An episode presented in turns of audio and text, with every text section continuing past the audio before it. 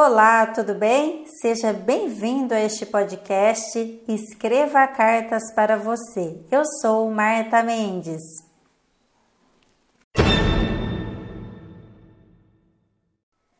Antes de iniciar o episódio de hoje, eu peço que você já me acompanhe nas redes sociais, fanpage, Instagram e canal no YouTube. Escreva Cartas para Você para você ficar por dentro de todos os conteúdos que eu também posto lá.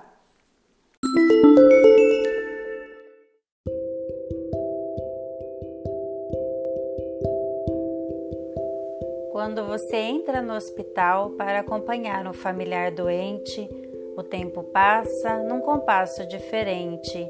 O tempo para e você passa a esperar.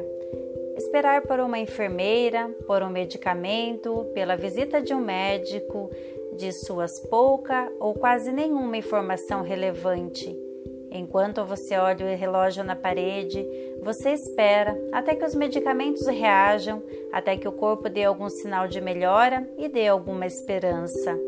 A maior parte do tempo em que você espera, você para para refletir sobre tudo o que já viveu e jura que vai fazer mudanças em sua vida e que não vai ser mais o mesmo, e provavelmente não. Vai ser difícil esquecer por completo a dor, as pessoas que estiveram ao seu lado neste momento, as que te ligaram e as que se preocuparam.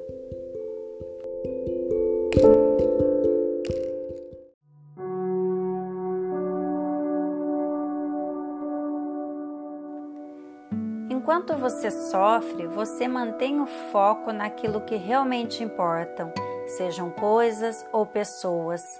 Nessas horas, na verdade, você percebe que precisa de tão pouco: um banho quente, uma troca de roupas, alimentação e uma cama para dormir. Já que tudo pode acabar nos próximos dias, nas próximas horas, e você entende que não é imortal. Você pensa no tempo que perdeu, nas pequenas coisas que se estressou, brigou, na maneira como agiu em determinado momento e que talvez pudesse ter sido diferente. No hospital, você aprende as lições que precisa, você se obriga a parar para refletir, porque o mais importante são os próximos minutos intensos vividos. Você pensa no que deixou de fazer, nos sonhos que abandonou, no medo que teve de tentar e perder. Quando chega tarde, você vai para casa, seu coração fica um pouco ali no hospital. Ao voltar para sua rotina, é uma nova adaptação e a vida lá fora segue normal.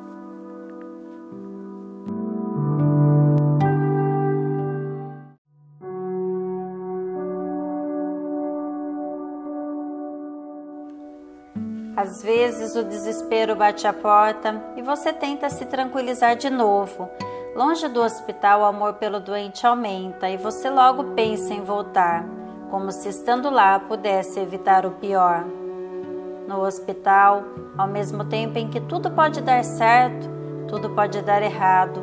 Você passa a contar com a sorte, com a vontade de Deus ou o ciclo natural da vida, que ou costuma demorar ou tudo se resolve como um milagre.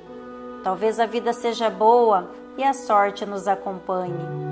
Quem tem alguma crença espera por um milagre, quem não tem tenta crer na vida, na sorte, que tudo vai dar certo, sabendo também que tudo pode dar errado. Às vezes você começa a se preparar para o pior, para o inevitável, e se não houver mais o que fazer, depois do fim, tudo é silêncio e saudade, e não há mais nada a fazer. E como dizer à pessoa que ela já cumpriu o seu tempo e como aceitar o tempo determinado pelo acaso, já que por acaso estamos todos aqui? Fica um arrombo no peito da gente, parece que a vida chegou ao fim e não tem por onde começar. E você ouve tantas histórias de tantas pessoas que já se foram ou outras que milagrosamente recuperaram-se, mas agora são lembranças apenas e você se pergunta se um dia não será a sua história a ser contada por alguém.